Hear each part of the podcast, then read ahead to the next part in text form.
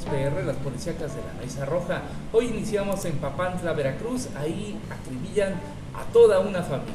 Cuatro personas perdieron la vida, entre ellas a dos mujeres, un hombre y un menor de edad. Una menor de edad, los sangrientos hechos se suscitaron en el cruce de las calles Voladores y Tuxpan del barrio de San Juan en esta cabecera municipal. Los primeros indicios manifiestan que varios sujetos armados a bordo de motocicletas se introdujeron a una vivienda que se ubicaba sobre unas escalinatas y los vecinos escucharon alarmados varias detonaciones por arma de fuego ocasionando la zozobra en dicho sector poblacional. Igualmente mencionan que en dicho lugar era un lugar clandestino para venta de bebidas alcohólicas y los delincuentes dispararon a corta distancia a todas sus víctimas. En la sangrienta escena quedaron sin vida Tania N, María Luz N, la menor ABG y un adulto que no ha sido plenamente identificado, así como un menor que resultó lesionado y quien estaba en la parte posterior, siendo auxiliado por vecinos y trasladado a un centro hospitalario para su atención médica.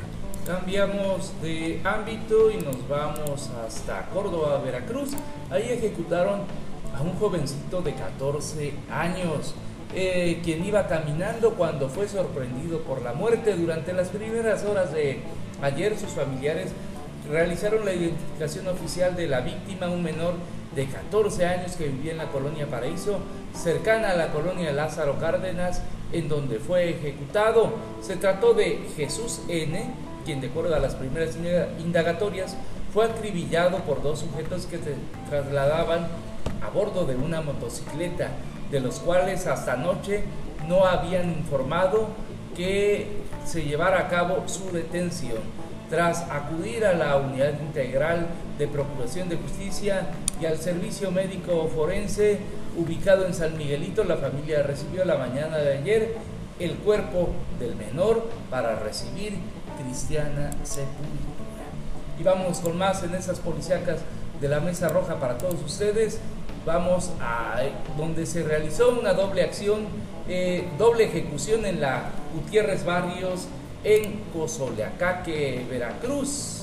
Así es, eh, la noche de este jueves dos personas fueron ejecutadas en el interior de una vivienda habilitada como taller en la colonia José Gutiérrez Barrios allá en Cozoleacaque y esto ocurrió antes de la medianoche. Los primeros reportes indican que el ataque fue en el patio del domicilio ubicado en la avenida Minatitlán, donde sicarios llegaron y accionaron sus armas de fuego en contra de las dos personas de identidad desconocida, muriendo instantáneamente en el lugar. Trasciende que junto a los cadáveres fueron dejados dos narcomensajes, los cuales hasta el momento se desconoce su contenido.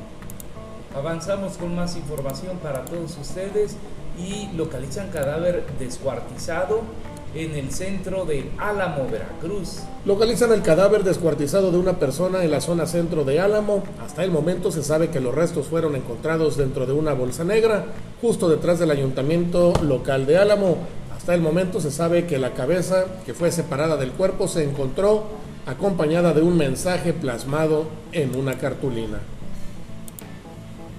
Bien, eh, localizan cadáver en cuneta de Tezonapa, Veracruz. El cuerpo de una persona fue encontrado al mediodía de este viernes en una cuneta a unos 500 metros de donde el martes de esta misma semana fueron hallados tres cuerpos putrefactos, para ser exactos, entre la Pochota y el ex basurero municipal. El hallazgo lo realizaron personas que pasaron por el lugar y bajo una llamada anónima informaron de este cuerpo del que solamente estaba una mano por fuera.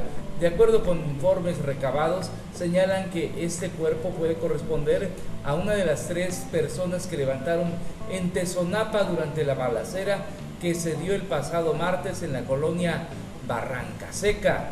Habitantes de estas comunidades dijeron vivir en zozobra por las ejecuciones y hallazgos que se están dando muy cerca de la cabecera municipal pidieron a Cuitláhuac García refuerce la vigilancia luego de que se incrementara la inseguridad en este municipio. Hasta aquí las policíacas de la Mesa Roja, hasta el podcast de Notimex.